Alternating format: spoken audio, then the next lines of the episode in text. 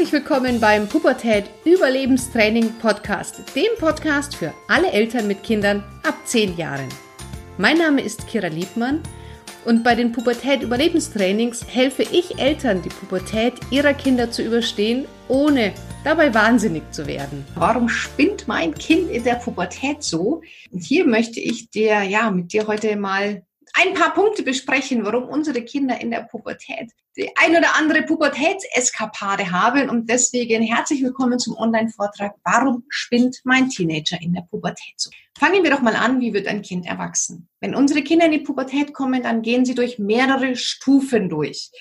Und äh, du wirst wahrscheinlich dann dein Kind in den einzelnen Entwicklungsstufen wiederfinden. Und wie du mit denen umgehst, das erkläre ich dir natürlich auch sehr, sehr gerne. Fangen wir an mit der Stufe von neun bis elf. In der Zeit von neun bis elf Jahren wird das kindliche Verhalten so allmählich abgelegt. In der Zeit von neun bis elf Jahren werden die Kinder anfangen, sich zu verändern. Die werden sich vielleicht ein bisschen zurückziehen. Die werden anfangen, ein bisschen zickig zu werden. Du denkst, hey, es gibt's doch gar nicht. Geht's jetzt schon mit der Pubertät los? Ja, geht es. Die Körper der Kinder fangen an, sich zu verändern. Also viele Kinder gehen erstmal in die Breite. Danach gehen sie in die Höhe. Ähm, ja, die, die, diese kindlichen äh, Figuren werden ganz, ganz allmählich anfangen, sich so ein bisschen zu wandeln. Das heißt, bei den Jungs werden die Schultern ein bisschen breiter, die Mädchen werden ganz langsam anfangen, Hüften zu bekommen. Alles noch nicht ausgeprägt, aber trotzdem beginnt alles jetzt schon in dieser Phase. Und Mädchen und Jungs gehen sich irgendwann aus dem Weg, ähm, die finden sich peinlich oder irgendwie komisch. Auch das ist ganz normal. Kinder ähm, gegengeschlechtlich, die bisher viel miteinander gespielt haben, können sich jetzt möglicherweise aus dem Weg gehen und werden ähm, ja nicht mehr ganz so viel äh, miteinander zu tun haben wollen, weil ja, macht man halt nicht mehr. Also Mädchen und Jungs schlafen auch nicht mehr in einem Bett oder wollen sich im gleichen Zimmer umziehen. Da wirst sehen, das fängt ihnen an, peinlich zu werden. Und die Kinder fangen an, sich im Bad zurückzuziehen und äh, sich einzuschließen. Du darfst da nicht mehr mit. Ähm, sie verhüllen sich, wenn sie nackig sind. All das passiert tatsächlich zwischen neun und elf. Und in der Zeit ist es auch so, dass Kinder anfangen, sich so ein bisschen von uns abzuwenden. Dass sie anfangen, ihre eigenen Entscheidungen zu treffen. Dass sie unsere Eltern auch mit Stärken und Schwächen wahrnehmen. Also die werden anfangen, auch bei dir irgendwie ja, Fehler zu finden, die vorher für dein Kind einfach nicht sichtbar waren. Und es kann auch sein, dass es ihnen irgendwie lästig ist, dass du dein Kind in den Arm nimmst, dass du fürsorglich bist, dass du mit ihm kuscheln willst. Da werden viele sagen so, ah, nee, lass mich in Ruhe, will ich jetzt so gar nicht so sehen. Und auf der anderen Seite werden dann auch immer mehr die Freunde wichtig, die Clique wird wichtig, die Kinder verabreden sich immer mehr mit anderen Kindern. Ähm, auch das passiert jetzt so, ähm, fängt jetzt dann allmählich an. Die zweite Stufe ist von 12 bis 14 Jahren. Das ist die Zeit, in der auch die biologische Pubertät einsetzt. Das heißt, das ist jetzt die Zeit, ähm, in der die Kinder auch körperlich sichtbar sich verändern. Das heißt, bei Jungs ähm, wachsen noch ein bisschen mehr die Schultern. Ähm, bei Mädchen fängt dann auch die Periode an in der Zeit. Das heißt, es ist auch diese biologische Pubertät, wo die Hormone in den Körper einschießen, die Sexualhormone sich anfangen allmählich äh, ja, auch zu verbreiten. Äh, die, die Geschlechtsteile bilden sich stärker aus von, von äh, Genitalien und Hintern und äh, Brüste wachsen bei den Mädchen. Also das ist so diese biologische Pubertät. Und ähm, die Kinder fühlen sich dann in der Zeit mit den Eltern zwar noch verbunden, aber Freunde werden immer wichtiger.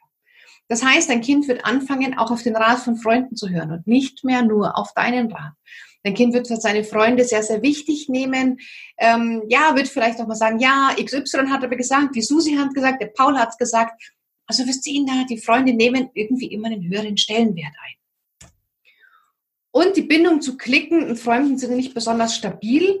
Und ähm, es kann sein, dass im Wochentakt neue beste Freundin, bester Freund zum Essen kommt oder am Tisch sitzt. Auch das ist normal. Die Kinder sind einfach auf der Suche, ähm, sind aber noch ja, in der Zeit, wo sie so ein bisschen auschecken, passt das oder passt das nicht. Weil du musst dir vorstellen, die Kinder gehen von uns Eltern, sagen sich allmählich los. Also die fangen an immer mehr so ein bisschen die Verbindung zum Elternhaus ein bisschen immer weniger zu machen. Und jetzt ist da ja irgendwie ein Loch. Ja, jetzt ist das so ein emotionales Loch, wo vorher wir Eltern waren. Und das füllen sie zum Teil jetzt mit ihren Freunden. Deswegen ist es ihnen auch so wahnsinnig wichtig, Zeit mit ihren Freunden zu verbringen. Also wenn es da eine Geburtstagsparty gibt, wo alle, die ganze Clique hingeht und dein Kind darf aber nicht hingehen, das ist für dein Kind unfassbar schlimm, weil es einfach sich als Teil dieser Gruppe sieht, weil es da dabei sein möchte, weil das ein Teil seines Lebens ist. Was früher, ähm, wenn, wenn ihr zum Familienfest gefahren seid, dein Kind durfte nicht mit, war es für dein Kind schlimm. Jetzt ist es, wenn die Freunde ähm, etwas veranstalten, etwas machen und dein Kind darf nicht mit. Das ist für dein Kind ganz, ganz schlimm, weil das einfach einen immer höheren Stellenwert gibt. Die Kinder suchen auch Halt bei den Klicken. Also die fangen an, ihre Probleme mit ihren Freunden zu besprechen, schulische Herausforderungen, Themen äh, innerhalb der Familie, die, die für dein Kind schwierig sind, werden sie anfangen mit ihren Freunden zu besprechen. Und daher sind die auch ganz wichtig. Und ähm, das ist auch die Zeit, wo oft Kindergartenfreundschaften zerbrechen. Weil die Kinder merken, also irgendwie sind wir nicht so mehr auf einer Wellenlänge, irgendwie ticken wir nicht mehr so richtig äh, gemeinsam. Und jetzt orientieren sich beide mal in andere Richtungen und dann kommt man vielleicht irgendwann auch mal wieder zusammen. Bei mir und meiner äh, Freundin war das auch so. Da war einfach dann eine Zeit lang Zappen, Zapfenstreich. Äh, ich hatte andere Freundinnen, sie hatte andere Freundinnen. Ja, jetzt ist alles wieder gut. Jetzt sind wir wieder dicke, abgesehen davon, dass sie äh, auch Mitte 20 sich von meinen Eltern hat adoptieren lassen und jetzt auch meine Schwester ist. Also ich habe diese Erfahrung auch gemacht, dass einfach jeder dann so eine Zeit lang seinen eigenen Weg gegangen ist.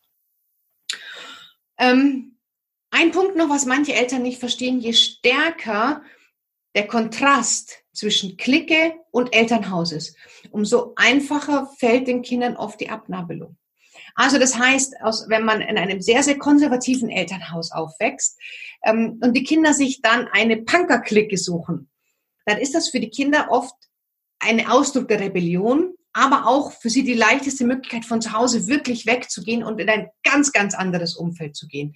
Also gerade wenn wir zu Hause irgendwelche Extreme ausleben, extreme Regeln haben, ganz besonders viel Sport machen, ganz besonders ordentlich sind, ganz besonders irgend ähm, ja eine Ideologie folgen, was ich jetzt nicht nur politisch meine, sondern ganz besondere strenge Regeln haben, die vielleicht andere nicht haben, dann ist die Möglichkeit relativ groß, dass dein Kind sich einen Freundeskreis suchen wird, der genau das Gegenteil ist, ja, um einfach auch hier ein bisschen wieder die Energien auszugleichen. Und äh, das wird sich in aller Regel irgendwann, ich nenne es mal verwachsen, also hier durchatmen. Ist alles gar nicht ganz so schlimm. Weil jetzt beginnt so diese, diese Rudelbildung. Also die Teenager, die definieren sich jetzt ganz stark über Kleidung, über Aufsehen, über die Gruppe, über gemeinsame Sprache. Ähm, also so dieses, dass alle in so einem Einheitsbrei versinken. Ja, dass die ganze Clique haben dann alle die gleichen Klamotten an, die sprechen gleich, die haben ähnliche Frisuren. Das brauchen die. Das gibt ihnen Sicherheit in einer Welt, in der unsere Kinder das Gefühl haben, um Gottes Willen, es bricht alles um mich zusammen. Ich weiß überhaupt nicht mehr, wer bin ich. Ähm, es haben kein Selbstwertgefühl mehr, sie haben kein Körpergefühl, ist schwieriger. Ähm, sie merken, ich bin nicht Fisch, nicht Fleisch.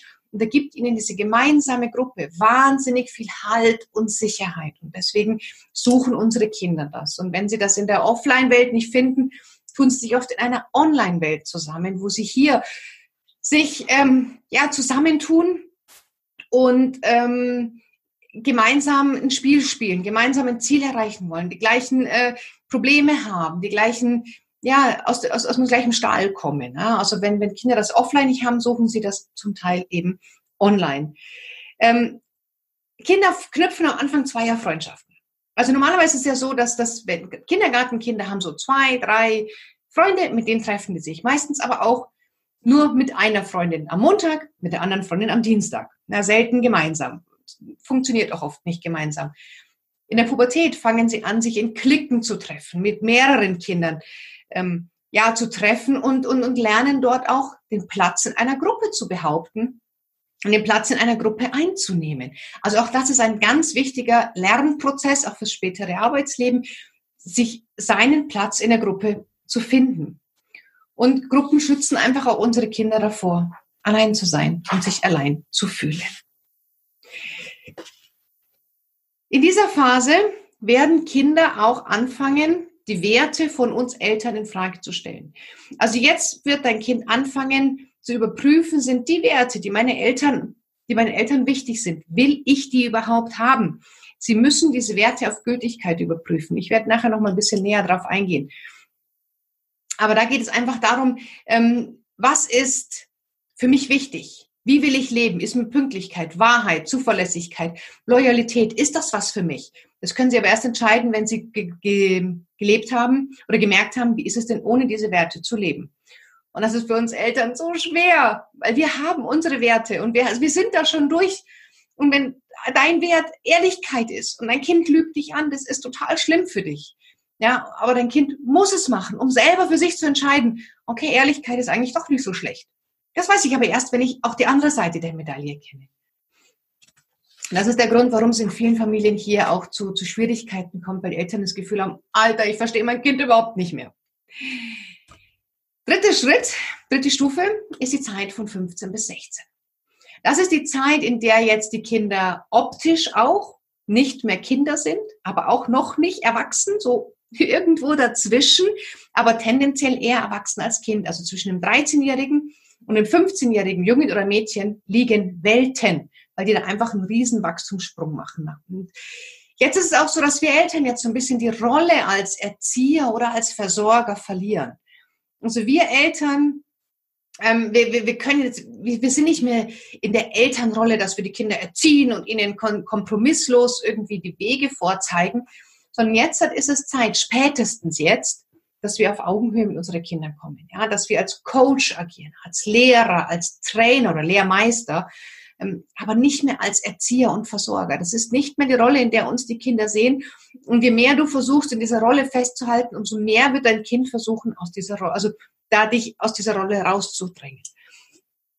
Strafandrohungen und Disziplinarmaßnahmen haben jetzt ihre Kraft verloren. Also das heißt, eins, zwei haben keinen Einfluss mehr auf dein Kind. Oder wenn du sagst, ähm, wenn du das und das tust, äh, dann nehme ich dir das Handy weg. Also all das, das da, da stehen die mittlerweile drüber. Also hier solltest du wirklich versuchen, nicht mehr mit diesen alten Mechanismen drohen, erpressen, bestrafen oder auch belohnen äh, zu arbeiten, sondern einfach mit deinem Kind umzugehen, wie du auch mit einer Freundin umgehen würdest.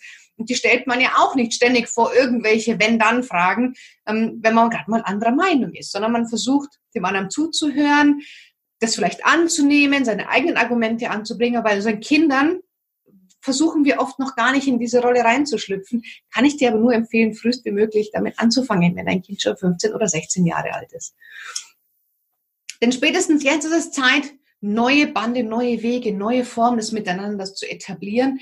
Äh, denn wenn wir Eltern weiter in dieser Ich hier, du da, ich äh, kommandiere von oben nach unten, du nix von unten nach oben, dann wirst du dein Kind damit auch irgendwann verlieren, weil dein Kind da keinen Bock drauf hat sondern versuch wirklich mit deinem Kind auf Augenhöhe zu kommen. Versuch mit deinem Kind ähm, ja wirklich so zu kommunizieren, dass ihr gleich seid, ja, dass du auch mal deinem Kind Fragen stellst, dass deinem Kind zuhörst. Das ist jetzt einfach ganz, ganz wichtig, dass du nicht mehr nur als Mutter oder als Vater ähm, auftrittst jetzt in der Zeit. Weil Kinder treten jetzt quasi ähm, in eine Phase ein, in der sie sich so ein bisschen selber finden, ja, in der sie so ihre, ihr Selbstwert etablieren. Die sind jetzt, werden anfangen, sich in ihrem Körper auch allmählich wohler zu fühlen. Die kommen so ein bisschen mehr jetzt bei sich an. Die stellen sich dann auch so Fragen wie so, wer bin ich? Wer will ich sein? Wie will ich leben? Wo will ich hin? All das kommt noch in der Zeit, äh, wo wir jetzt hier sind, zwischen 15 und 16 Jahren. Und ähm, das ist jetzt so die Zeit, in der unsere Kinder anfangen, so ein bisschen auch auf die Sinnsuche in ihrem Leben zu gehen und ja, dann kommt nämlich auch schon die Zeit zwischen 17 und 19. Das ist jetzt die letzte Stufe. Das ist auch die Stufe, ähm, wo unsere Kinder allmählich aufhören, so mit, mit, mit Fantastereien, wo sie anfangen, sich Zukunftsgedanken zu machen.